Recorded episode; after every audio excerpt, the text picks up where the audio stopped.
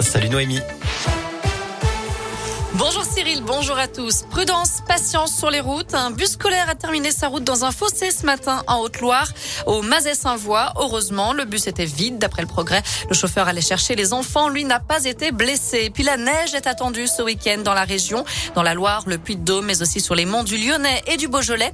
Quelques flocons possibles en pleine également. Nous referons un point sur la météo à la fin de cette édition. À la une, Doctolib pris d'assaut au lendemain des annonces du gouvernement. 1 200 000 personnes ont pris rendez-vous pour une dose de rappel de vaccin anti-Covid. La troisième dose qui sera ouverte à toutes les personnes majeures à partir de demain, dès 5 mois après la dernière injection.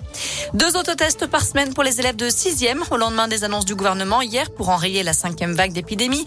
Jean-Michel Blanquer, le ministre de l'Éducation, explique que tous les élèves de 6e seront dépistés deux fois par semaine puisque les enfants de moins de 12 ans ne sont pas vaccinés.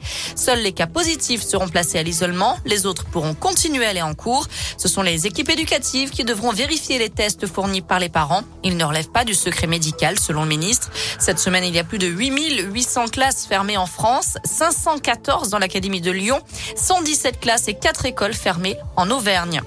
Les parents qui doivent d'ailleurs garder leur enfant testé positif bénéficieront d'une indemnité journalière s'ils ne peuvent pas travailler depuis chez eux. C'est ce qu'a annoncé Elisabeth Borne, la ministre du Travail. Et puis un autre membre du gouvernement a été testé positif au Covid, Joël Giraud, le secrétaire d'État à la ruralité. Jean Castex, bientôt en visite dans la région. Après sa période d'isolement liée au Covid, le Premier ministre reviendra la semaine prochaine clôturer les assises nationales des départements de France dans l'un qui se tiennent à Interexpo à partir de mercredi. Dans l'actu en France, de nouvelles accusations contre Nicolas Hulot, l'ex-ministre et animateur, télé, a fait l'objet d'un reportage diffusé hier soir dans Envoyé spécial sur France 2. Trois femmes dénoncent des faits d'agression sexuelle.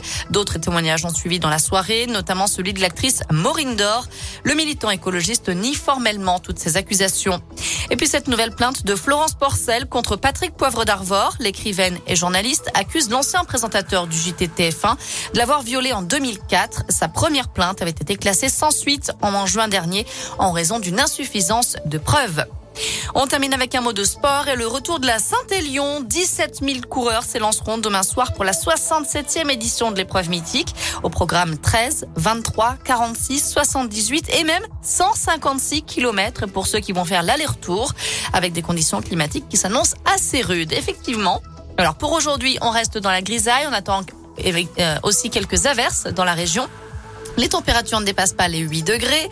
Et pour ce week-end, comme je vous le disais, la neige est attendue un peu partout en Auvergne-Rhône-Alpes, notamment sur les reliefs, mais aussi en plaine, c'est pas exclu.